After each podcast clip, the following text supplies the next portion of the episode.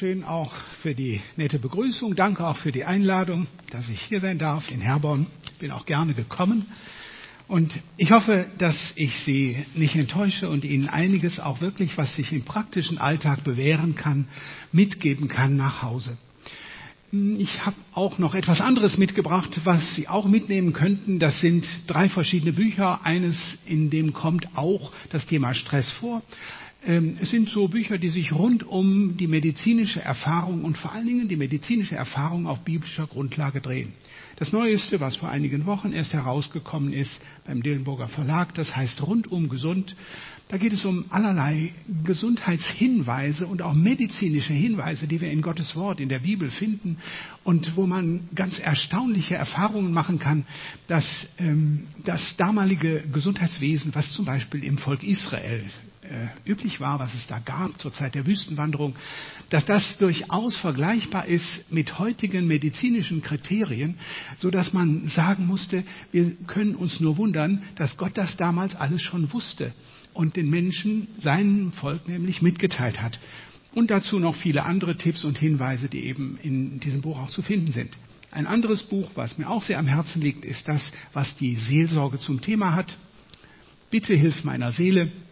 Da geht es um die verschiedenen seelsorgerlichen Themen und Bereiche, die möglichst gut verständlich dargestellt sind, damit jeder, der sich auch damit beschäftigt, weil vielleicht einer der Angehörigen krank ist, unter Depression, unter Ängsten, unter einer Zwangsstörung leidet, dass er da ein bisschen Hilfestellung findet. Diese Krankheiten werden beschrieben und eben auch vor allen Dingen unter dem Aspekt, wie man auch als Laie damit umgehen kann und da auch hilfreich jemandem anders zur Seite stehen kann.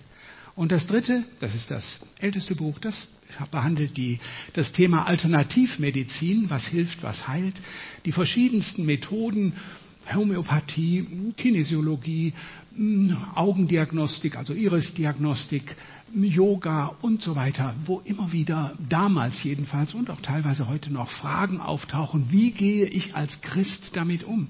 Und ich habe auch da wieder versucht, auf einer biblischen Grundlage mit äh, den Aussagen, den Grundsätzen der Bibel auch versucht, diese, Grund, diese Methoden zu beschreiben. Ich sage etwas zu den Hintergründen, wie sie entstanden sind, wie die Mittel heute sind, die angewendet werden und wie man das bewerten muss und ob wir als Christen darauf zugreifen können oder lieber bei dem einen oder anderen auch vorsichtig und zurückhaltend sein sollen, weil wir vielleicht sogar unserer Seele schaden können. Das war der Werbeblock. Die Bücher sind hinten auf einem äh, kleinen Büchertisch dann auch zu kaufen. Ähm, es geht aber heute Abend in erster Linie um Stress. Und ähm, das wissen Sie ja von manchen Vortragsrednern, dass die gerne immer mal so Fragen stellen. Damit wir das schon hinter uns haben, fange ich direkt mit der Frage an. Wer von Ihnen hat denn in den letzten acht Tagen mal Stress gehabt? Manche zeigen beide Hände hoch. Dankeschön. Man kann genauso gut dann auch die Gegenfrage stellen, wer hat denn keinen Stress gehabt? Es gibt auch einige, ja. Sehr gut, das da muss man sehr wohl auch so sehen und akzeptieren, auch das ist möglich. Aber für die, die Stress gehabt haben, weil wir ja hier jetzt auch in einem Gemeindehaus sind, für die habe ich jetzt auch zur Einleitung ein biblisches Wort mitgebracht, ein kurzes, das Jesus zu seinen Jüngern sagt. Da sagte er zu ihnen, kommt mit an einen einsamen Platz, wo wir alleine sind, und ruht ein wenig aus. Und er sagt auch warum. Warum die, diese, diese Auszeit einfach mal notwendig war. Denn es war ein ständiges Kommen und Gehen, sodass sie nicht einmal Zeit zum Essen fanden. Das könnte der eine oder andere auch, der sich jetzt, äh, der sich gemeldet hat, der aufgezeigt hat, auch unterschreiben. Manchmal findet man nicht einmal Zeit, um zu essen. Die Jünger haben das damals schon erlebt. Also, dieses Phänomen Stress ist gar kein modernes, sondern eines, das es schon viele tausend Jahre bei den Menschen auch gab. Mehr oder weniger stark. Der Ausdruck ist aber neu. Der ist modern. Der ist gerade erst knapp 100 Jahre alt. Der Ausdruck Stress. Nun, der, was verstehen wir unter Stress? In der Umgangssprache etwas anderes, als der ursprüngliche Erfinder des Begriffes gemeint hat. In der Umgangssprache meinen wir, dass Stress die allgemeine körperliche und eben auch seelische Überforderung ist durch Hetze, durch Ärger, durch Termine, durch Konflikte und viele andere Einflüsse. Das ist Stress in unserer Umgangssprache. Aber aus der Medizin kommt ursprünglich dieser Begriff und den hat ein österreichischer Forscher vor etwa 100 Jahren äh, in seine Forschungsergebnisse hineingebracht. Das war Professor Hans Selje, der aus Österreich nach Kanada ausgewandert ist und dort Untersuchungen angestellt hat, wie Organismen, also in erster Linie hat er an Tiere gedacht damals, innerhalb kürzester Zeit dazu in der Lage sind, Höchstleistungen zu verbringen. Das gibt es. Das war damals etwas ganz Erstaunliches, das die Menschen sich kaum erklären konnten. Man muss sich vorstellen, das war noch das Zeitalter der Dampflokomotiven und der vielen Dampfmaschinen auch in der Industrie. Und solche Maschinen, die brauchten lange, bis sie ihre Höchstleistungen brachten, bis die mal richtig auf Touren kamen. Elektromotoren waren nur noch sehr wenig im Einsatz, die das halt eben viel schneller bewältigen. Und für die Menschen war es kaum denkbar, dass man innerhalb von Sekunden Höchstleistungen bringen konnte. Und genau das war der, die Idee, die Professor Hans Selye hatte und fragte sich, wie kommt es, dass menschliche und auch tierische Organismen innerhalb kürzester Zeit so große Leistungen bringen können. Das Beispiel. Man hat vielleicht so vor den Augen die afrikanische Savanne und da grast eine kleine Herde von Antilopen und in einiger Entfernung ist ein Löwenrudel mit hungrigen Jungen und einer noch hungrigeren Löwin, die sich dann da langsam anschleicht. Und dann plötzlich setzt sie zum Sprung an und eine der ersten Antilopen merkt das und mit einer rasenden Geschwindigkeit aus völliger Ruhe beim Grasen können die eine Geschwindigkeit von 80, 90 Stundenkilometer erreichen. Innerhalb von Sekunden. Das kann auch nicht mal ein Porsche. Ja, und das hat den, das, ein Porsche gab es damals in dieser Form auch noch nicht. Ähm, aber Professor Hans Selye hat sich trotzdem Gedanken darüber gemacht. Wie kann das funktionieren? Und hat dementsprechend Forschungen angestellt, die man dann auch auf den Menschen übertragen konnte. Denn auch in früheren Zeiten mussten Menschen manchmal fliehen. Beim Neandertaler können wir uns das vorstellen. Ich weiß es nicht, ob es hier auch so einen, eine Art Dilltaler gegeben hat, der auch entsprechend gelebt hat in irgendeiner Höhle. Kann ja sein. Und wenn dann so ein Bär durch irgendeine der Wälder hier gestreift kam, dann musste auch der Dilltaler sehr schnell fliehen können und auch innerhalb kürzester Zeit Höchstleistungen bringen. Vor allen Dingen, wenn er dann vielleicht noch den Bären jagen wollte. Ähm, die Menschen waren also auch darauf ausgerichtet, zu fliehen oder zu kämpfen oder sich zu verteidigen. Extreme physische und psychische Belastungen galt es da auszuhalten. Wie konnte der menschliche Organismus und auch der tierische Organismus das? Und Professor Anselje hat entdeckt, dass das Ganze ein im Grunde genommen lebensrettender Mechanismus ist, den unser Schöpfer in uns hineingelegt hat. Innerhalb kürzester Zeit schütten unsere hormonbildenden Drüsen Adrenalin, Noradrenalin und andere Substanzen aus, die dazu eben führen, dass das ganze vegetative Nervensystem sich auf diese Höchstleistung einstellt. Das funktioniert dann so, dass der Puls rasch höher geht, von meinetwegen Ruhepuls von 65, dann hat man plötzlich innerhalb von Sekunden 120, 125, 130 Puls, wenn man solch eine Leistung vollbringen will. Der Blutdruck geht hoch. Alles das dient dazu, dass zum Beispiel die Muskulatur viel besser durchblutet wird und höhere Leistung bringen kann. Gleichzeitig werden die Pupillen weit, damit das Gesichtsfeld weit ist und man möglichst viele Informationen sammeln kann. Wer sich früher erinnert, ich kann mich erinnern als Kind, wenn ich an einer Kinoreklame vorbeiging und dann so Schreckensbilder sah, dass da irgend so ein Dinosaurier aus dem Meer kam und die Menschen bedrohte. Die Menschen werden in solchen Bildern alle mit großen Pupillen gemalt. Da müssen Sie mal drauf achten, weil das automatisch einem äh, daran erinnert, dass hier einer in einer Stresssituation ist. Stresssituation bringt große Pupillen mit sich. Außerdem wird die Hirndurchblutung verbessert. Und noch etwas anderes passiert. Die Darmtätigkeit wird gedämpft. Der Darm funktioniert nicht mehr. Man hat, na, man kann sich ja vorstellen, wenn man vor einem Bären fliehen will hier im Dilltal, dann kann man nicht noch eben mal schnell auf die Toilette gehen. Und genauso sind andere Mechanismen da, die es dem Menschen und eben auch dem Tier ermöglichen, solche Leistungen zu bringen. Das gibt es auch heute noch. Wenn wir daran denken, dass zum Beispiel in einer großen Werkhalle plötzlich ein Arbeitsunfall ist. Einer der Arbeitskollegen hat eine Hand in eine Metallpresse bekommen, sich schwer verletzt der Schrei geht durch die Werkhalle und diejenigen, die in der ersten Hilfe ausgebildet sind, sind sofort bereit, Höchstleistung zu bringen. Die rennen dorthin und bringen dann ihre Erfahrung und ihr Wissen an, um dem betroffenen Arbeitskollegen zu helfen. Oder ich kann mich erinnern an einen schönen Sonntagabend, als wir gemütlich in Neunkirchen in unserem Häuschen saßen und ich weiß nicht was, wir haben glaube ich gelesen oder so, irgendwie ein bisschen Musik gehört und plötzlich sagte meine Frau, oh, ich glaube, es fängt an. Ich war nämlich schwanger. Und da habe ich das Gleiche erlebt. Ne? Dann ging auch der Puls hoch, der, der, Blutdruck stieg und ich war zu Höchstleistungen fähig. Ich habe sie nämlich schnell ins Krankenhaus gebracht solche Situationen oder, meine, das kommt sicherlich seltener vor, wenn Sie einen schönen Sonntagsspaziergang im Frankfurter Zoo machen und dann plötzlich erleben, dass da eines der Raubtiere, meinetwegen ein Tiger, ausgebrochen ist. Ja, dann werden Sie aber auch Höchstleistungen bringen können, das kann ich Ihnen prophezeien. Alles das sind also wertvolle Reaktionen, die lebensnotwendig und überlebenswichtig waren für Menschen, die damals in solchen Zeiten und in solchen Situationen lebten.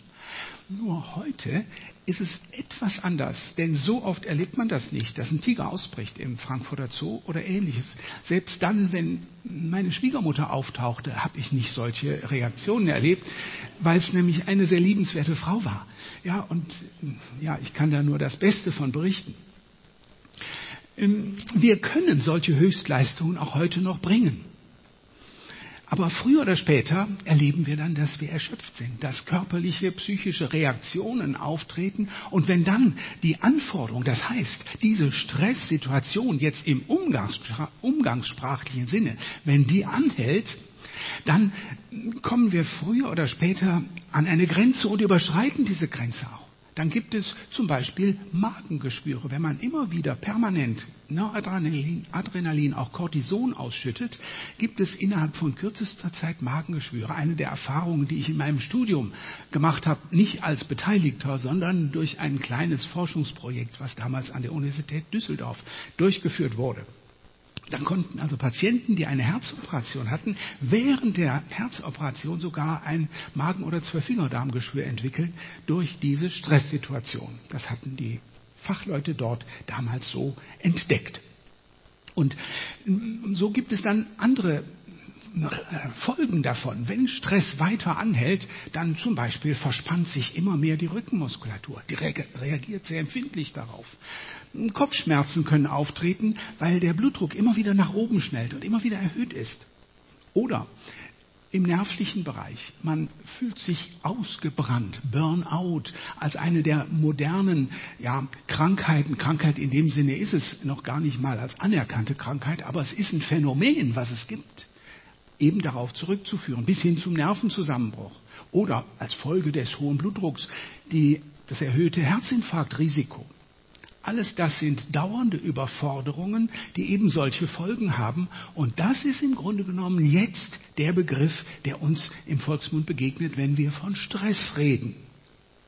Und da gibt es eine ganze Reihe von negativen Auswirkungen neben diesen körperlichen und seelischen Dingen.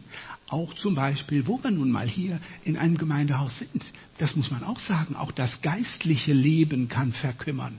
Wenn ich permanent unter Stress stehe und immer Höchstleistungen, zum Beispiel im Beruf oder auch als Hausfrau, das darf man auch nicht vergessen, als Hausfrau mit drei oder vier kleinen Kindern, wenn ich immer Höchstleistungen bringen muss, dann kann auch leicht mein geistliches Leben, meine Verbindung zu meinem Vater im Himmel auf der Strecke bleiben, weil ich sie gar nicht mehr pflege. Beziehungen müssen gepflegt werden. Und dann leidet auch etwas, nämlich das Geistliche und manchmal sogar eine ganze Gemeinde kann darunter leiden, wenn sehr viele der Gemeindemitglieder unter Stress stehen. Ehe und Familie kann leiden. Meine Ehe kann belastet sein, bis hin zu Scheidungen. Erziehungsprobleme können auftreten, weil der Vater kaum noch zu Hause ist, sondern sich überwiegend seinem Beruf widmen muss, weil so viele Anforderungen da sind. Aber auch im Beruf selbst, am Arbeitsplatz kann es dazu kommen, dass früher oder später die Konzentration dann doch mal nachlässt. und die Leistungsfähigkeit darunter leidet und der Vorgesetzte oder der Chef mit einem nicht mehr so zufrieden ist wie früher. Alles Folgen, mögliche Folgen von Stress. Stressauswirkungen aber auch bei verschiedenen Menschen sehr unterschiedlich. Ich kann mich als Arzt nicht mit meinem Kollegen vergleichen, der vielleicht einen Ort weiter eine deutlich größere Praxis führt und vielleicht fast die doppelte Zahl an Patienten versorgen kann und trotzdem sind alle noch zufrieden und er schafft das gut. Ich habe meine ganz persönliche Leistungsgrenze und die darf ich nicht permanent überschreiten, wenn ich auf meine seelische und auf meine körperliche Gesundheit achten möchte. Und so gibt es in vielen Bereichen auch die Mütter. Es gibt Mütter, die sind mit vier, fünf oder sechs Kindern immer noch fröhlich und guter Dinge. Die sind ausgeglichen, sind auf die Ruhe selbst haben eine extreme Belastbarkeit und andere Mütter, die genauso liebenswert sind. Ne, das heißt also kein Qualitätsunterschied in der Persönlichkeit. Die sind mit zwei Kindern im Vorschulalter schon überfordert und kommen eben so leicht unter Stress, dass sie schon mm, am Rande des Nervenzusammenbruchs sind. Auch das habe ich in der Praxis immer wieder erlebt. Warum ist das so unterschiedlich? Natürlich, Veranlagungen können eine Rolle spielen, die sogenannte Konstitution. Aber auch noch etwas anderes, auf das wir später noch zu sprechen kommen, nämlich die innere Haltung, die innere Einstellung ist auch noch entscheidend. Und dann gibt es beim gleichen Menschen sogar unterschiedliche Stressreaktionen zu verschiedenen Zeiten die Situation ist sehr, sehr verschieden. Ich kann mich sehr gut erinnern, dass wir hatten vier kleine Kinder, die alle vier im Vorschulalter waren noch. Und das war eine große Herausforderung für meine Frau. Ich habe, wenn ich einen Hut aufgehabt hätte, hätte ich meinen Hut immer jeden Tag vor meiner Frau gezogen, vor dem, was sie geleistet hat. Das habe ich versucht, auch so zu sagen, auch zu vermitteln. Das ist auch wichtig dass wir als Männer auch wirklich einen Blick dafür haben, was unsere Hausfrauen, Ehefrauen und Mütter manchmal, besonders wenn die Kinder klein sind, zu leisten haben und später auch noch. Und da weiß ich noch genau, dass sie an einem Abend wirklich total müde da auch im Sessel saß, als endlich die Kinder im Bett waren und sie endlich dann mal Zeit hatte, irgendeine Zeitschrift aufzuschlagen und ein bisschen abzuschalten. Wir haben uns meist abends ein bisschen Musik angemacht. Und dann saßen wir da und dann klingelte das Telefon. Wer ist das denn jetzt schon wieder? Gut, ich bin dran gegangen. Es war Christiane. Es war ihre liebste Schwester. Das heißt, sie hat nur eine Schwester, aber dafür sechs Brüder. Und dann kann man sich vorstellen, dass man die Schwester liebt. Und die war dran. Herr Schatz, Christiane ist dran. Sie hätten mal sehen sollen, wie dann plötzlich die Augen aufgingen ja, weites Blick, Gesichtsfeld, Pupillen weit und wie sie dann ans Telefon ging und ganz froh und munter mit ihrer Schwester sprach, wie dann ihre Schwester sagte, ich will dich morgen mal besuchen, ich komme mal vorbei und wie sie dann bereit war, sogar am Abend noch einen Kuchen zu backen. Das ist also ganz erstaunlich, wozu Menschen dann fähig sind, wenn die innere Einstellung plötzlich umgeschaltet wird. Ja, ein und derselbe Mensch, der am Ende seiner Kräfte ist, plötzlich kann er wieder etwas leisten. Oder auch die Stimmung, die kennen wir auch. Im dunklen Tagen, im Winter zum Beispiel, wenn alles so ein bisschen bedrückt ist, draußen Nebel ist und ach, dann ist man viel schlechter in Gang zu bringen als an den schönen, wunderschönen Frühlingstagen, wenn wieder die Sonne scheint und draußen alles grün und blühend wird. Oder wenn wir so gesundheitliche Beeinträchtigungen haben, wenn wir erkältet sind, kann sich das auch auswirken. Aber dazu vielleicht noch ein kleiner Tipp. Ähm, bei einer leichten Erkältungskrankheit oder bei einer ja, leichten Schnupfen oder einer leichten Grippe, die Betonung liegt auf leicht, sind wir Männer ja leicht geneigt, dann eine Männergrippe zu bekommen.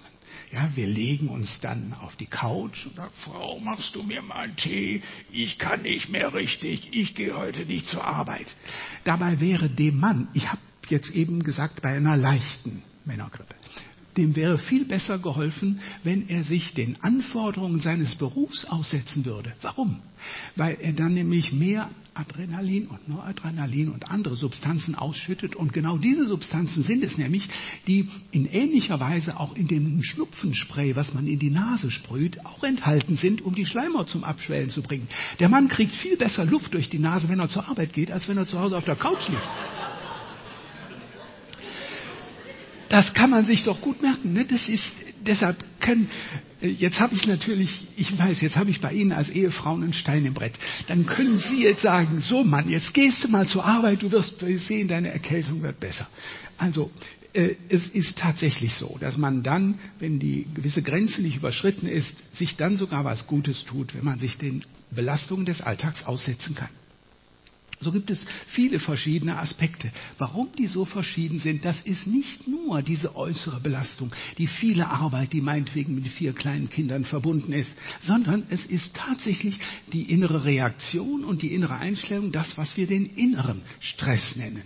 Werden wir gleich noch darauf zu sprechen kommen. Und hier liegen wirklich die entscheidenden Möglichkeiten bei der Stressbekämpfung. Und genau hier kann sich auch mein ganz persönlicher Glaube bewähren. Mein Glaube im Alltag, der eben auf biblischen Grund Grundlagen beruht. Und davon werde ich Ihnen versuchen, einiges mitzugeben, was wirklich auch im Alltag sich bewährt hat, auch bei mir selbst.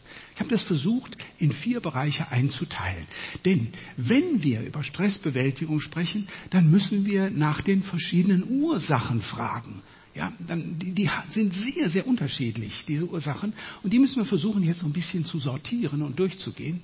Und diese vier Bereiche sind erstmal die Arbeit selbst. Das ist Teil 1. Der zweite Bereich sind die Umweltbedingungen. Der dritte Bereich ist die Arbeitsplanung oder der Arbeitsrhythmus. Und der vierte Bereich ist die eben erwähnte innere Einstellung zur Arbeit. Diese vier Bereiche, die will ich versuchen, so gut es geht, auch mal zu streifen. Zunächst die Arbeit selbst. Da denken wir ja meistens in erster Linie dran, dass das die, der, die, der Stressauslöser ist. Zu viel Arbeit. Gibt es auch ist auch manchmal die Ursache. Oder Termindruck, einfach zu viele Termine, die in meinem Terminkalender stehen. Oder Hektik und ach, Chaos am Arbeitsplatz. Auch das ist unterschiedlich, typenbedingt. Ich habe einen ganz, ganz lieben Kollegen in der Praxis gehabt, der war Herr des Chaos der saß mitten über einem überfluteten Schreibtisch, auf dem alles durcheinander lag und konnte sich in Seelenruhe seine Patienten widmen. Ich habe ihn immer dafür bewundert. Nicht für das Chaos auf dem Schreibtisch, aber für die Tatsache, dass er das so konnte, dass er diese Fähigkeit hatte. Ich konnte das nicht. Bei mir musste alles immer schön die äh, erledigten Dinge an einer Stelle, die nicht erledigten. Auf der anderen Seite musste das Blutdruckgerät stehen, der, das Stethoskop, der Reflexhammer und so weiter. Das musste alles seinen Ort haben. Und erst dann konnte ich mich in voller Ruhe dem Patienten widmen. So sind die Menschen eben unterschiedlich. Also Hektik und Chaos können Stress verursachen und fördern, müssen es aber nicht unbedingt, wenn man entsprechend veranlagt ist. Es kann aber auch sein, dass die Arbeit selbst als zu schwierig anzusehen ist, dass die zum Beispiel meine Fähigkeiten überfordert. Und das gibt es auch immer wieder, das müssen wir akzeptieren, auch in meinem Beruf.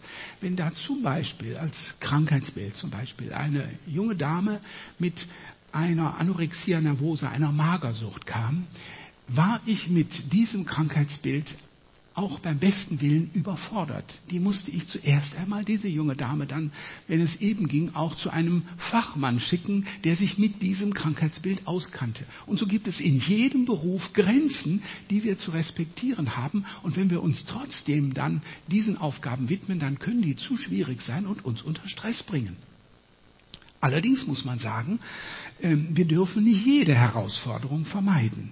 Wenn wir immer sagen, nein, das will ich nicht, das kann ich nicht, das ist mir zu viel oder das ist mir zu schwierig, ähm, dann fehlt so ein bisschen, da sagen wir, ähm, der Sprit im Tank, der uns auch dazu bringt, gewisse Leistungen zu bringen.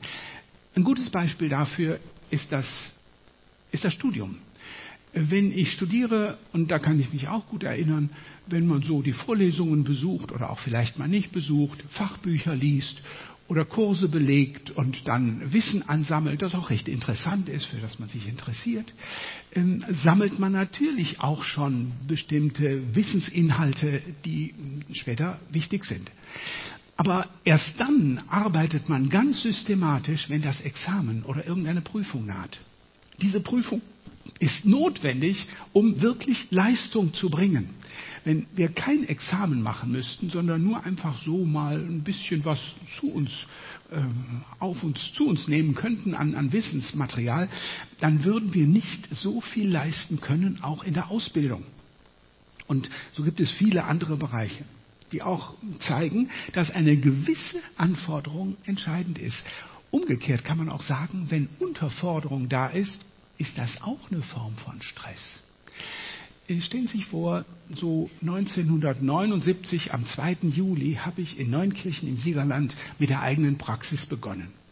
Ich hatte damals, und das war sehr viel Geld für mich, ungefähr 180.000 D-Mark Schulden für die Praxis. 180.000 D-Mark Schulden gemacht für die Praxis und wartete dann natürlich darauf, dass Patienten kamen. Ich weiß noch genau, am 2. Juli 1979 kamen am ersten Tag elf Patienten. Wenn das so geblieben wäre, ich wäre auf meinen Schulden sitzen geblieben. Glücklicherweise ist es nicht so geblieben, aber Sie können sich gut vorstellen, dass dann an den Tagen, an denen dann das Wartezimmer mal leer blieb und man weniger zu tun hatte, das auch eine Form von Stress war, ja, unter dem man natürlich dann geriet. Also eine Unterforderung kann auch Stress bedeuten. Es ist sogar bekannt unter dem Begriff Rentnerschock oder Rentnertod.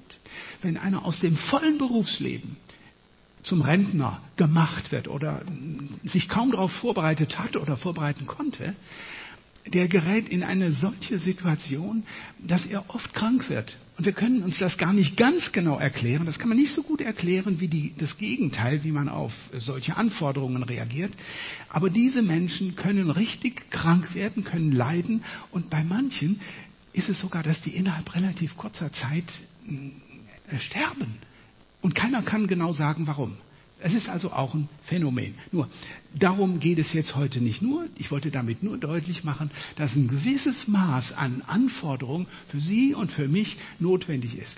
Und ich habe mir ganz bewusst auch als Rentner Aufgaben genommen. Als ich Rentner wurde, habe ich gesagt, gut, ich möchte versuchen, in der Gemeinde mitzuarbeiten. Und das Erstaunliche ist, dass man dann, wenn man das als Bitte vor Gott ausbreitet, auch da sofort auch eine Gebetserhörung hat, dann bekommen Sie etwas vor die Füße gelegt. Das ist gar keine Schwierigkeit, im Reich Gottes eine Arbeit zu finden. Das kann ich Ihnen aus meiner persönlichen Erfahrung sagen. Also diesen Rentnerschock, den können alle, die hier sitzen und die sich in irgendeiner Weise in der Gemeinde engagieren, können die auf jeden Fall vermeiden. Manchmal gibt es aber auch so Situationen, wo einfach vielleicht zu viel Arbeit, zu viele Termine da sind und ich keine Lösung sehe. Das muss man einfach auch mal so sagen oder auch respektieren. Aber dann, wenn ich keine Lösung sehe, habe ich auch kein Patentrezept dafür. Ich kann aber dann nur sagen, das scheinbar Unmögliche, das darf ich dann auch getrost in Gottes Hände legen. Auch dafür gibt es viele Beispiele in der Bibel, dass auch scheinbar unmögliche Dinge von Gott geklärt werden können. Und auch viele lebende Menschen können heute davon berichten. Aber es gibt eben auch noch andere Stressursachen, hatte ich ja erwähnt. Und das sind die Umweltbedingungen. Die sind auch manchmal Stressfaktoren. Diese allgemeine Ruhelosigkeit, die vielleicht sogar ein bisschen Zeichen unserer Welt ist. Zeichen einer Welt ohne Gott. Ich will es ganz vorsichtig nur andeuten. Aber auch der allgemeine Leistungsdruck in unserer Gesellschaft, der oft für Kinder in der Schule schon beginnt, hat auch damit zu tun. Damit zu tun hat auch die ansteckende Hetze. Ähm, auch da wieder ein Beispiel, auch selbst erlebt. Urlaub. Als Familie wollten wir in Urlaub fahren. Ich weiß nicht genau, welcher Urlaub das war. Ich glaube, mit dem Württembergischen Brüderbund waren wir am Milstädter See. War auch ein wunderschöner Urlaub. Wir wollten fahren.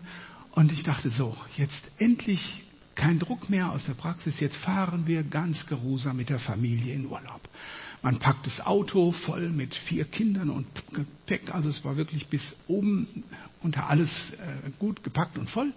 Und dann fuhren wir über die Autobahn und ich dachte, gut, ich will jetzt wirklich geruhsam fahren, so 120, 130 Richtgeschwindigkeit ist eine gute Geschwindigkeit. Habe ich auch einige Zeit durchgehalten. Ich glaube so ungefähr von Neunkirchen bis Herborn. Und zwischen Herborn und Ehringshausen, da kam doch so ein blöder Kadettfahrer, der blinkte immer mit der Lichthupe und ließ mich noch nicht mal den LKW überholen. Und da habe ich gedacht, dem will ich es doch zeigen. Ich habe doch mehr PS als du, kleiner Schnösel, in deinem Auto. Und schon war ich mit im allgemeinen Verkehrsfluss und hab, bin dann mit 160, 170, 180 weitergefahren. Da habe ich gedacht, bist du denn noch ganz zu retten? Du wolltest doch den, die Fahrt schon zum Urlaubstag machen. Und so werden wir oft von der Hetze einfach mitgerissen. Oder jetzt zeitlich recht weit entfernt, Weihnachtszeit. Ich glaube, hier in Herborn gibt es auch so eine schöne Fußgängerzone da unten am alten Schloss oder so, die alte Universität. Da bin ich mal zur Weihnachtszeit irgendwann gewesen. Ist alles schön geschmückt und dann gibt es manchmal auch so hm, Buden und, und Glühwein natürlich auch, aber vieles andere. Aber wenn man dann mal die Menschen oft in der Vorweihnachtszeit in den Fußgängerzonen betrachtet, dann merkt man, dass alles so ein bisschen gehetzt vor sich geht. Man muss noch Geschenke kaufen, dies muss noch geregelt werden. Man möchte nur ja auch alles mitnehmen, was angeboten wird wird, diese Hetze ist oft ansteckend. Reizüberflutung auch in unserer Zeit. Wenn man dann zu dieser Zeit auch solche Situationen erlebt, überall kriegt man doch akustische Reize. Es wird überall Musik angeboten. Dann äh, in Geschäften wird damit die Kaufkraft wohl ein bisschen angeregt und vieles andere. Selbst Schüler, die ihre Mathearbeit vorbereiten müssen, die haben noch irgendwelche äh, Musik, die oft mit heftigen Rhythmen verbunden ist, dass die vielleicht dann besser Mathematik lernen können, kann ich mir auch vorstellen. Aber so ideal ist es einfach nicht. Auch die visuellen Reize sind nicht von der Hand zu weisen. Alles das, was wir durch unsere Augen aufnehmen, müssen wir ja auch bewusst oder unbewusst innerlich verarbeiten. Und diese visuellen Reize sind einfach mehr geworden. Blenden wir einfach mal 100 oder vielleicht sogar besser 140 Jahre zurück, als es noch keine Autos gab, keine Automobile. Und als man noch mit der Kutsche durch das Dilltal fuhr, hat keiner von Ihnen erlebt, ich auch nicht, aber äh, da glitt doch die Landschaft langsam an einem vorüber. Und heute, wenn man über die A45 fährt, hat man viel mehr Bilder in viel kürzerer Zeit, die auf einem einstürmen und viel mehr Eindrücke, die auch verarbeitet werden müssen, vor allen Dingen, wenn man Fahrer ist. Und dann kommt noch hinzu, dass eben auch die modernen Medien ihren Teil dazu beitragen. Fernsehen, Internet und die unendlich zunehmende Flut an Informationen, die wir versuchen aufzunehmen. Dann guckt man mal nach. Zum Beispiel hatte ich jetzt äh, kürzlich ein Gespräch zu führen mit einem jungen Menschen, der unter Flugangst leidet. Und dann habe ich noch mal geguckt, was gibt es denn hier vielleicht im Internet Neues an Informationen ich habe das Internet wieder ausgeschaltet. Der größte Teil der Informationen war nicht gut, die war nicht zu verwerten aus meiner ein bisschen fachlichen Sicht. Und das war alles äh, Schrott und etwas, was einem nur unnötigen Ballast mit sich brachte. Ähm, und so geht es mit vielen anderen Themen auch. Wenn man ähm, irgendeinen Teil kaufen will und dann im Internet forscht, wo kriegst du das denn am günstigsten? Meinetwegen irgendein schönes Paar Schuhe. Ne? Das ist ja so für viele Frauen auch etwas Besonderes. Die, dann guckt man nach, wo gibt's die denn günstig? Und dann hält man sich mit so einer Recherche äh, teilweise stundenlang auf. Alles das sind Informationen, die man aufnehmen und verarbeiten muss zur Ruhe kommen. Das ist eigentlich das Stichwort. Das, was wir eben gesagt haben. Jesus sagte zu ihm, kommt mit an einen einsamen Platz, wo eben solche akustischen und visuellen Reize fehlen.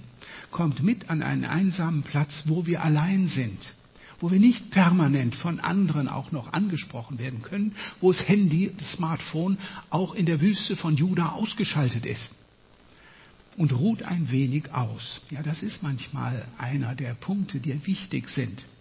Und dieses zur Ruhe kommen, eben, und ich betone das auch eben, weil ich selbst erlebt habe als Christ, das zur Ruhe kommen bei Jesus Christus, das ist das Entscheidende.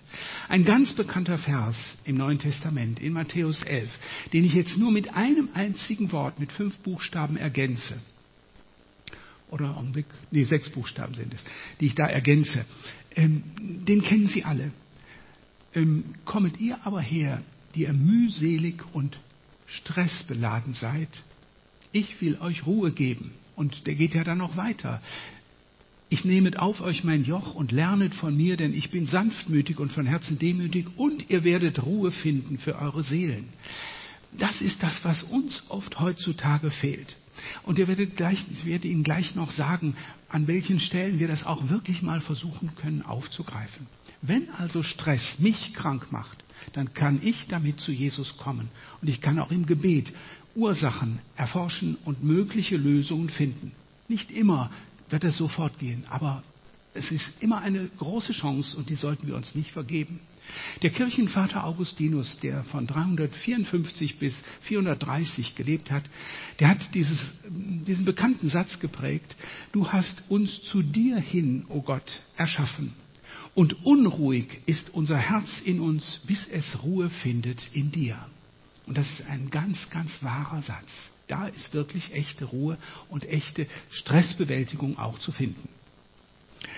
Es gibt auch noch andere Umweltbedingungen, die problematisch sein können, zu denen auch gerade die Bibel einiges sagt. Das sind diese vielerlei Konflikte, denen wir als Menschen am Arbeitsplatz, manchmal auch in der Familie und gar nicht so selten auch schon mal in der Gemeinde ausgesetzt sind. Konflikte sind immer Stressfaktoren. Und da sagt die Bibel ganz eindeutig, denn wer das Leben lieben, und wir lieben ja eigentlich alle das Leben, und wer gute Tage sehen will, wir wollen ja gerne alle gute Tage sehen, der halte seine Zunge und seine Lippen vom Bösen zurück, damit sie keinen Trug reden. Der wende sich vom Bösen ab und tue Gutes. Er suche Frieden und jage ihm nach. Alles Hinweise, die auch dahin gehen, dass wir versuchen, Konflikten aus dem Weg zu gehen, beziehungsweise sie zu bewältigen. Auch das ist ein ganz anderes Thema noch, aber es trägt auch mit zur Stressbewältigung bei. Das war der zweite Bereich. Jetzt kommt der dritte Bereich. Das ist die Arbeitsplanung. Arbeitsrhythmus könnte man auch sagen. Wenn ich für irgendeine Sache zu wenig Zeit einplane, dann gerate ich viel leichter unter Stress. Ich sagte es eben noch so im Vorfeld. Ähm, für die Fahrt von Marienheide, wir wohnen jetzt in Marienheide im Oberbergischen Kreis, nach Herborn, äh, musste ich so ungefähr eine Stunde Fahrzeit rechnen. Erfahrungsgemäß A45, viele Baustellen und auch hin und wieder Stau. Und tatsächlich, das ist auch eingetreten. Äh, kurz bevor ich wegfuhr, habe ich noch mal geschaut und da gab es also einen Stau mit einem Zeitverlust, der angegeben war von ähm, 12 plus 8 Minuten, also ungefähr 20 Minuten. Das muss man einfach einkalkulieren, wenn man meinetwegen auch einen Abflugtermin am Flughafen in Frankfurt hat. Da muss man einkalkulieren, dass man etwas mehr Zeit braucht dann gerät man nicht so unter Stress, als wenn man ohne diese Zeitreserve zum Beispiel losfährt oder auch eine Arbeit beginnt. Das persönliche Zeitmanagement ist wirklich wichtig. Auch zum Beispiel andere Zeitreserven. Ähm, meinetwegen in der Arztpraxis ist das ja ganz bekannt da ist man nie davor gefeit, dass eben auch Notfälle kommen, die einem auch manchmal relativ viel Zeit kosten. Und so kleine Zeitreserven sollte man eben blockweise an jedem Tag und vormittags, nachmittags immer wieder einplanen. Das dient alles der Stressbewältigung und das ist ja unser Thema. Es gibt auch eine falsche Arbeitseinteilung nämlich die Tatsache, dass man schwierige Dinge immer vor sich herschiebt. Schwierige Dinge, zum Beispiel in unserem Beruf, waren, war das Diktieren von Gutachten. Gutachten müssen hieb- und stichfest sein, zum Beispiel für die Versorgungsämter oder wenn vom Gericht irgendein Gutachten angefordert wird. Da muss man sich wirklich darauf konzentrieren. Da muss man hellen Sinnes sein und seine Gedanken beisammen haben. Wenn ich das an, einem, an, an das Tagesende, weil es eben eine unangenehme Arbeit ist, ans Tagesende schiebe, dann kau ich an dem Mikrofon des Diktiergerätes herum und komme einfach nicht weiter und quäle mich selbst, manchmal bis Mitternacht. Dagegen habe ich mir dann angewöhnt, damals, auch als ich das merkte, das immer an Tagen zu machen, die dann sprechstundenfrei waren. Meistens samstags morgens. Samstags morgens in der Zeit zwischen acht und zwölf oder acht und elf, acht und zehn, je nachdem, wie viel Arbeit vorlag, habe ich dann versucht, solche Dinge zu erledigen, wenn der Sinn eben noch wach ist und man sich voll darauf konzentrieren kann. Also die Arbeitseinteilung ist dabei auch wichtig. To-Do-Hilfen können eine gewisse Hilfe sein und To-Do-Listen können eine Hilfe sein und damit eben auch die schwierigeren Dinge immer zuerst erledigen. Gott hat uns den Verstand gegeben, dass wir den da einsetzen. Und er hat uns auch die Möglichkeit des Gebets gegeben und manchmal wird uns etwas dabei auch deutlich. Und ein sehr wichtiger Punkt, der oft unterschätzt wird, ist ein falscher Arbeitsrhythmus, ich möchte sogar sagen ein falscher Lebensrhythmus. Ich habe das vor vielen Jahren einmal so geprägt mit dem Begriff der drei großen A. Diese drei großen A stehen, das erste A für Andacht, man kann auch Anbetung sagen, das zweite A für Arbeit und das dritte A für Ausgleich oder auch Ausruhe. Und dieses Grundprinzip lässt sich sowohl auf die Tagesstruktur als auch auf die, den Wochenrhythmus als sogar auf den Jahresrhythmus anwenden. Das heißt also, wenn man es mal am Wochenrhythmus deutlich macht, 1965 ähm, hat die deutsche Industrienormung eine Fest, äh, Festlegung getroffen, die etwas Neues in unseren Kalender brachte. Denn bis 1974, äh, 1974 75 war in den Kalendern noch immer der Sonntag der erste Tag der Woche. Danach war es der Montag. Wer sich daran erinnern kann, wird es, das war genau 1975, wurde das von der DIN, äh, weiß nicht welche Gesellschaft mit dahinter steckte, jedenfalls so festgelegt. Ähm, ich habe aber immer an dem alten Kalender festgehalten, weil der aus meiner Sicht eine biblische Grundlage hat, nämlich dass der erste Tag der Woche der Sonntag ist. Und dieser Sonntag dient dem ersten großen A, nämlich der Andacht, der Anbetung Gottes und eben auch dem zur Ruhe kommen dabei. Bei den Juden war es der Sabbat. Das war sogar sehr streng geregelt. Gott hatte das im Alten Testament sogar unter Strafe gestellt, wenn jemand da diese Sabbatregel übertrat. So streng geht Gott mit uns nicht mehr um. Aber wir haben hilfreiche Glaubensgeschwister, die mir auch geholfen haben. Ich hatte nämlich in der ersten Zeit die Angewohnheit, sonntags noch diese eben erwähnten ähm, Gutachten fertig zu machen, noch einige schriftliche Dinge für die Praxis zu machen. Und dann bekamen wir von einem lieben Glaubensbruder aus Siegen eine Einladung.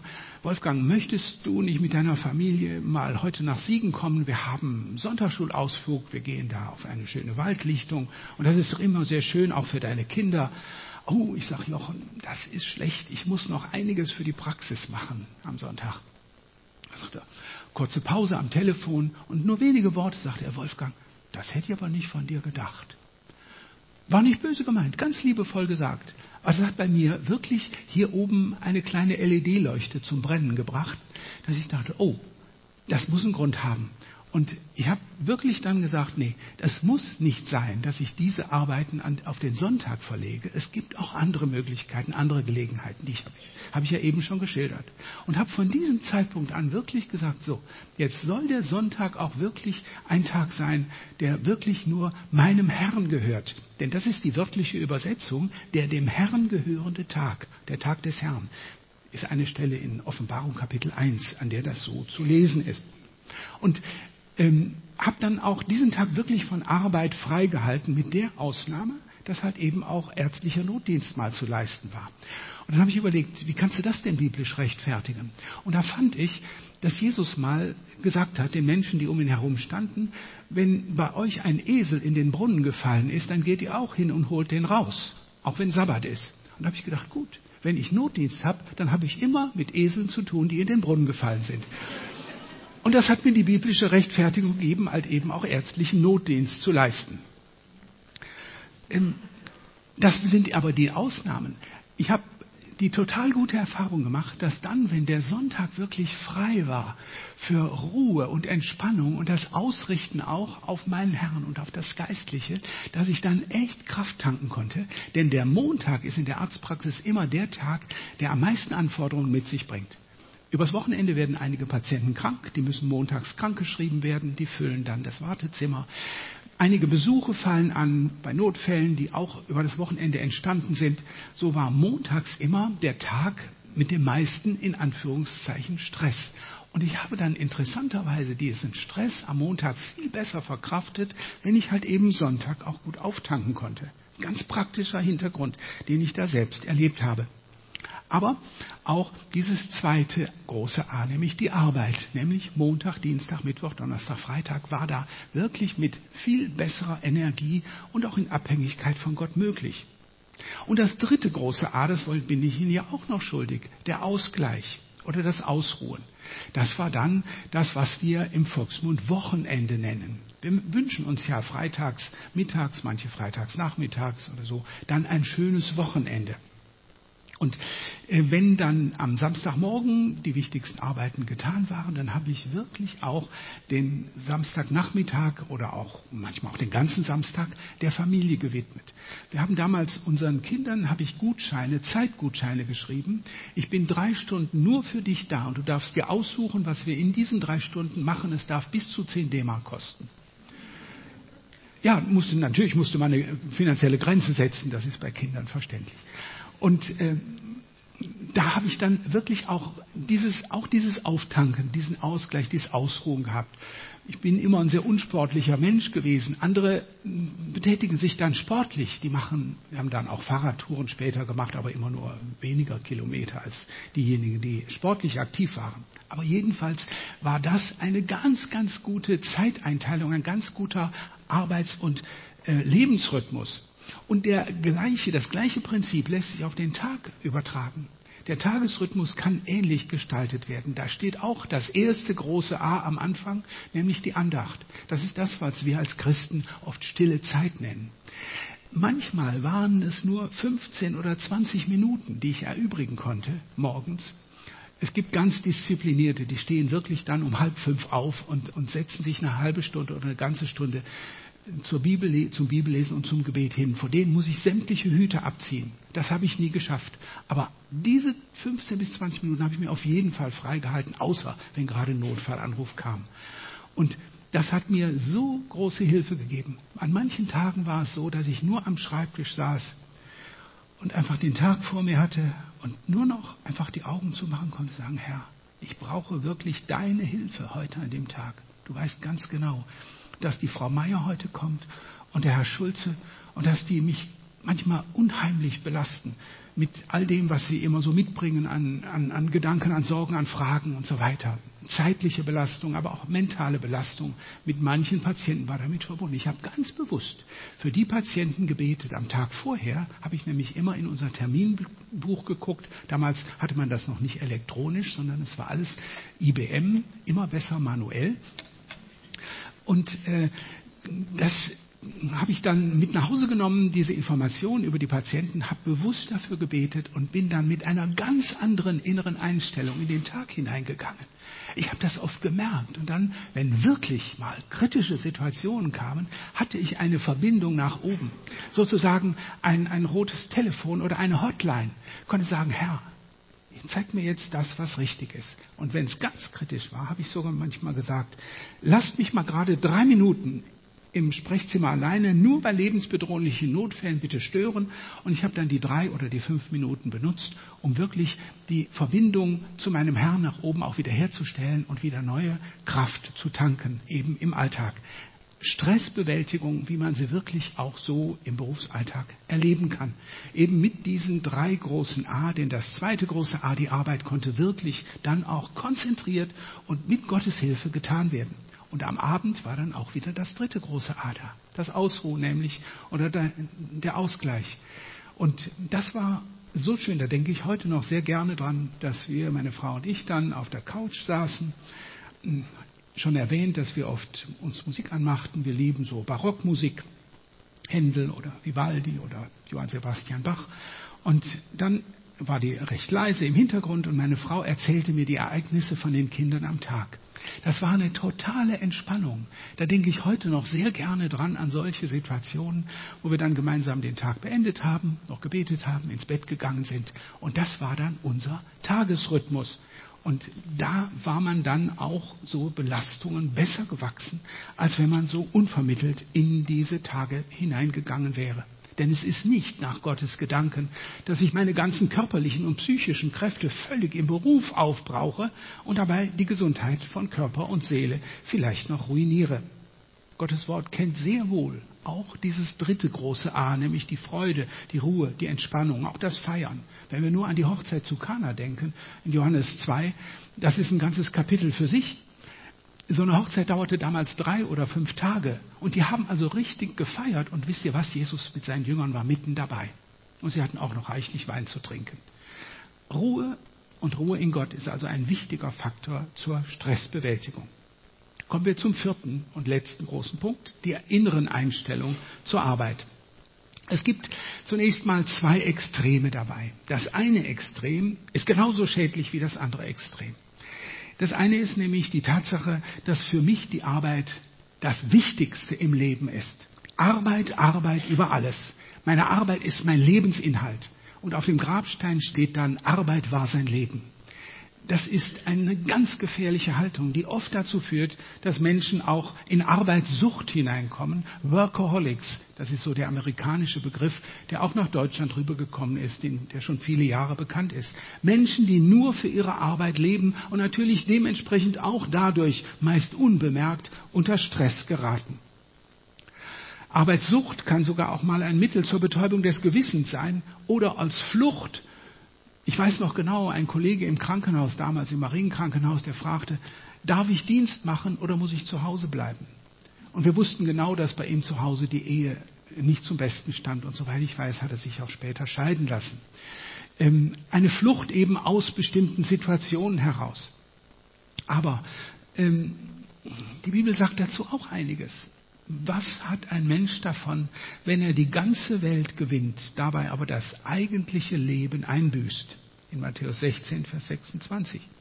Und in der Bergpredigt sagt Jesus, euch soll es zuerst um Gottes Reich und Gottes Gerechtigkeit gehen.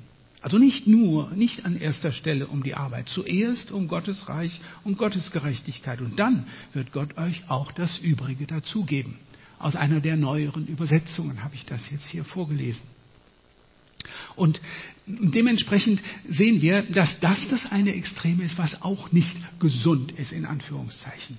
Das andere Extrem aber, wenn meine Arbeit mir nur noch zu lästig ist, muss ich schon wieder zur Arbeit. Meine Güte, da stinkt mir das. Und dann kommen die, die schlimmsten Ausdrücke, die dann einer vielleicht so gerade auf Lager hat. Und solche Menschen, für die die Arbeit belastend und lästig ist, die geraten auch viel schneller unter Stress, wenn sie nämlich denn dann mal arbeiten müssen. Auch Faule leiden unter Stress. Das kann man sich vorstellen. Wenn sie arbeiten müssen, aber eben nicht nur Faule. Die Bibel hat auch dazu einige Aussagen, die will ich auch mal lesen. Gehe hin zur Ameise, du Fauler, und sieh, was sie tut, und lerne von ihr und etwas weiter auch in den Sprüchen, wer seine Arbeit nachlässig tut, der ist wie einer, der alles zerstört.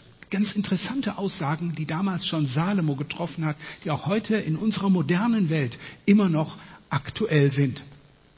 Und ähm, so ist also die innere Einstellung schon wichtig, da einen Mittelweg zu finden. Wir können durchaus sagen, Arbeit macht Spaß. An, einige sagen dann dazu, wer kann schon Spaß vertragen? Trotzdem kann Arbeit auch durchaus Freude bereiten und dann eben auch die Frage, wie wird die Arbeit denn bewertet? Zunächst von anderen, von außen. Das ist auch sehr wichtig. Wenn mein Vorgesetzter an meinem Arbeitsplatz zufrieden ist mit meiner Arbeit und mir Mut macht, dann bin ich viel belastbarer, als wenn mein Vorgesetzter dauernd an mir etwas auszusetzen hat. Auch das spielt eine Rolle. Nur den, bei dem Vorgesetzten habe ich nicht das Knöpfchen in der Hand, um da eine Umstellung zu erreichen. Aber zum Beispiel in der Ehe kann ich durchaus meiner Frau, wie ich eben schon gesagt habe, die nötige Anerkennung bringen für die große Leistung, die sie bringt in der Kindererziehung, in der Haushaltsführung und bei allem, was damit zusammenhängt. Und umgekehrt, wenn äh, hier Ehefrauen sitzen, ihr dürft euren Mann auch damit ermutigen, indem ihr Anerkennung habt für das, was er auch im Beruf leistet und was er tut. Das ist ein wichtiger Faktor auch für die Stressbewältigung, nämlich dann eben leistungsfähiger zu sein und nicht so schnell unter Stress zu geraten. Hm, aber noch wichtiger ist ja, wie bewertet Gott denn meine Arbeit? Wir haben ja eben gesagt, an erster Stelle steht Gottes Reich und Gottes Gerechtigkeit. Und dann erst kommt eventuell die Arbeit. Vielleicht kommt sogar noch erst die Ehe und Familie, denke ich. Aber wie bewertet Gott denn? Dann denken manche, na ja, wenn man den, den Sündenfall in ähm, 1. 1. Mose 3 sieht, dann ist ja Arbeit ein Fluch. Ne? Der Erdboden sei verflucht, um deinetwillen Dorn und Disteln wird er dir bringen und im Schweiße deines Angesichts sollst du dein Brot essen. Nein, Arbeit ist kein Fluch. Arbeit ist im Grunde genommen ein Segen. Arbeitsbedingungen können ein Fluch sein. Denn vor dem Sündenfall hatten Adam und Eva auch durchaus ihre Aufgaben. Sie sollten den Garten bebauen und bewahren, hatte Gott ihnen gesagt. Und Adam selbst hatte eine faszinierende Aufgabe vor sich. Er musste allen Tieren eine Zuordnung, einen Namen geben, eine ganze Systematik erstellen. Er war ein Zoologe, wenn man den Beruf jetzt überhaupt auf die damalige Zeit übertragen könnte. Er hatte also seine Arbeit, eine gute, eine wertvolle Arbeit. Und unser Vater im Himmel kennt durchaus den Wert der Arbeit und auch den Segen der Arbeit. Und Paulus schreibt das auch an die Thessalonicher im zweiten Thessalonicher Brief, dass Menschen, die einfach nicht arbeiten wollen und als Schmarotzer auf Kosten anderer leben, auch in Kritik geraten und durchaus von der Gemeinde auch äh, zur Raison gerufen werden sollen. Können Sie nachlesen in 2. Thessalonicher 3. Und wenn wir überhaupt einen biblischen Maßstab anlegen wollen, dann können wir im Brief des Paulus an die Kolosser lesen, bei allem, was ihr tut, was ihr arbeitet, arbeitet es von Herzen, als würdet ihr dem Herrn dienen und nicht den Menschen. Das heißt also mit anderen Worten, mein Chef ist nicht der Vorgesetzte im Betrieb, sondern mein Chef ist in erster Linie mein Herr im Himmel. Jesus ist eigentlich der Vorgesetzte, dem wir Rechenschaft schuldig sind und für den wir arbeiten.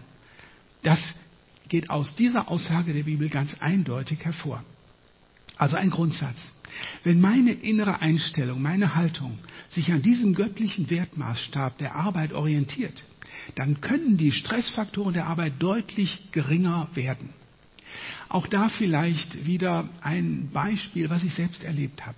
Ich hatte eine Ausbildung gemacht in der Fach für innere Medizin und hatte voller Begeisterung vieles auch an äh, Erfahrungen, soweit man das als junger Arzt machen kann, gesammelt in Krankenhäusern und natürlich auch im Studium davor und wollte mit diesem Wissen bereichert jetzt, ich möchte es mal ein bisschen pathetisch sagen, die großen Krankheiten der Menschheit heilen helfen. Und dann kam ich in die Praxis, dann kamen die Leute mit Schnupfen an und hatten hier ein Wehwehchen und da drückte was und man hatte den Eindruck, man kam überhaupt nicht dahinter, was das war. Keine großen Krankheiten. Nur immer so Klagen und, und äh, Jammereien, so empfand ich das.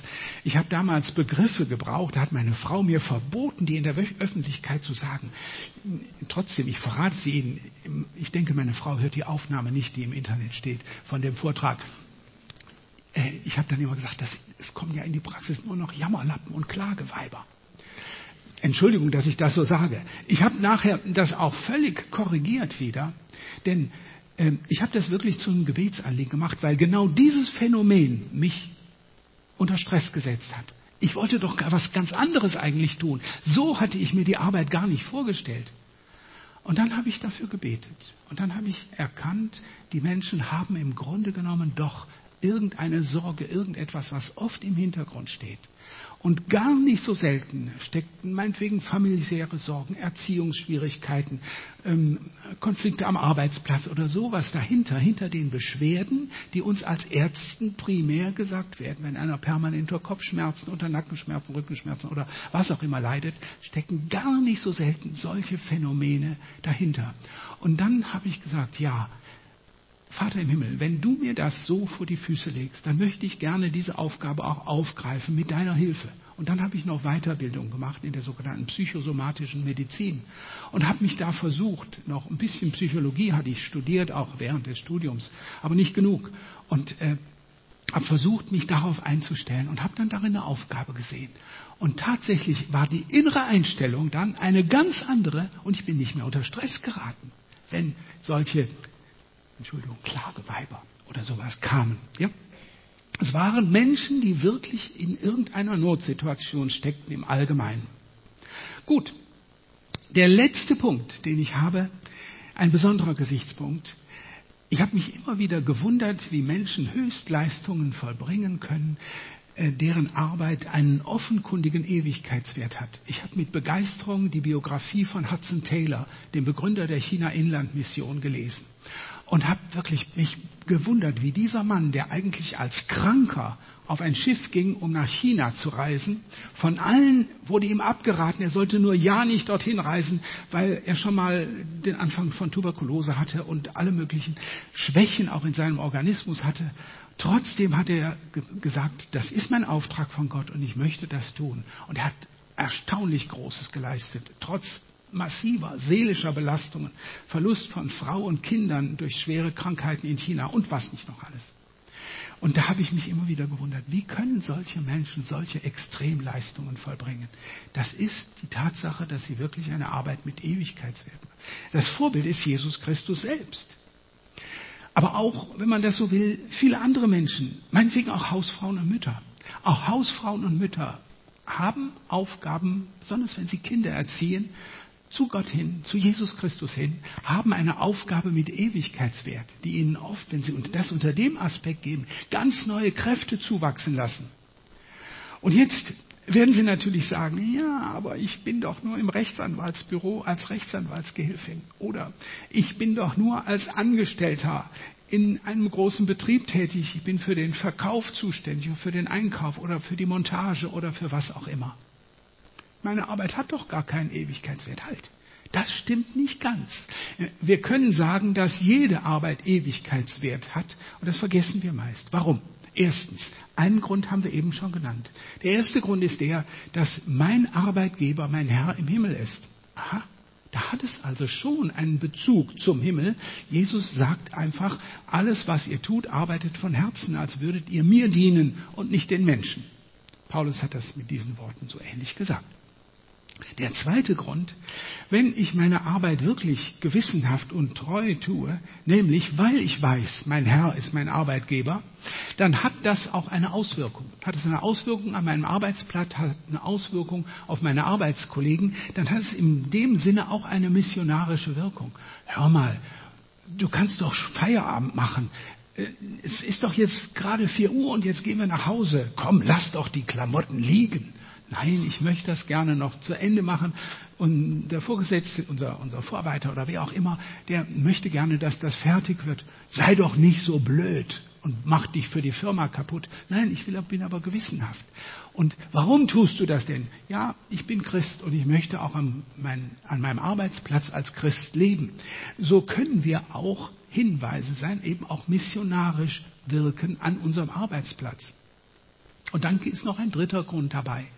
Mit jeder Arbeit ist auch ein gewisser materieller Gewinn verbunden. Mehr oder weniger. Aber auch solche Dinge, die dann übrig bleiben, neben dem normalen Bedarf, den wir im Alltag haben an finanziellen Mitteln, können wir das, was wir erarbeiten, auch für das Reich Gottes einsetzen. Das liegt ganz in meiner Verantwortung, wie viel ich spende oder wie viel ich für die Gemeinde zur Verfügung stelle. Und auch dann habe ich etwas mit Ewigkeitswert, was aus meiner Arbeit herauskommt, getan. Und wenn wir so unsere Arbeit dann sehen, dann hat im Grunde genommen jede Arbeit auch den erwähnten Ewigkeitswert. Sie sehen also, es gibt viele, viele verschiedene Ursachen für Stress. Ich habe das jetzt sozusagen in einem Schnelldurchgang mal versucht deutlich zu machen. Vor allen Dingen gibt es aber auch viele innere Einstellungen und innere Ursachen, die ich nicht immer so leicht erkennen kann, die bei jedem auch wieder etwas anders sind. Ich persönlich muss mich fragen, was ruft bei mir Stress hervor und was kann ich mit Gottes Hilfe dagegen tun? Und vielleicht eine der wichtigsten Antworten für uns alle ist die, wenn Stress mich krank macht, dann mache ich es zu einem Gebetsanliegen und komme damit zu Jesus Christus. Er sagt nämlich, ich bin der Weg und die Wahrheit und das Leben. Und er weiß auch die Lösung für meine ganz persönliche Situation. Das ist etwas, was ich Ihnen allen wünsche, was Sie mit nach Hause nehmen können und woran Sie auch dann vielleicht im Alltag, wenn noch mal wieder Stresssituationen kommen, erinnert werden. Und ich wünsche Ihnen da den Segen Gottes in aller Arbeit. Amen.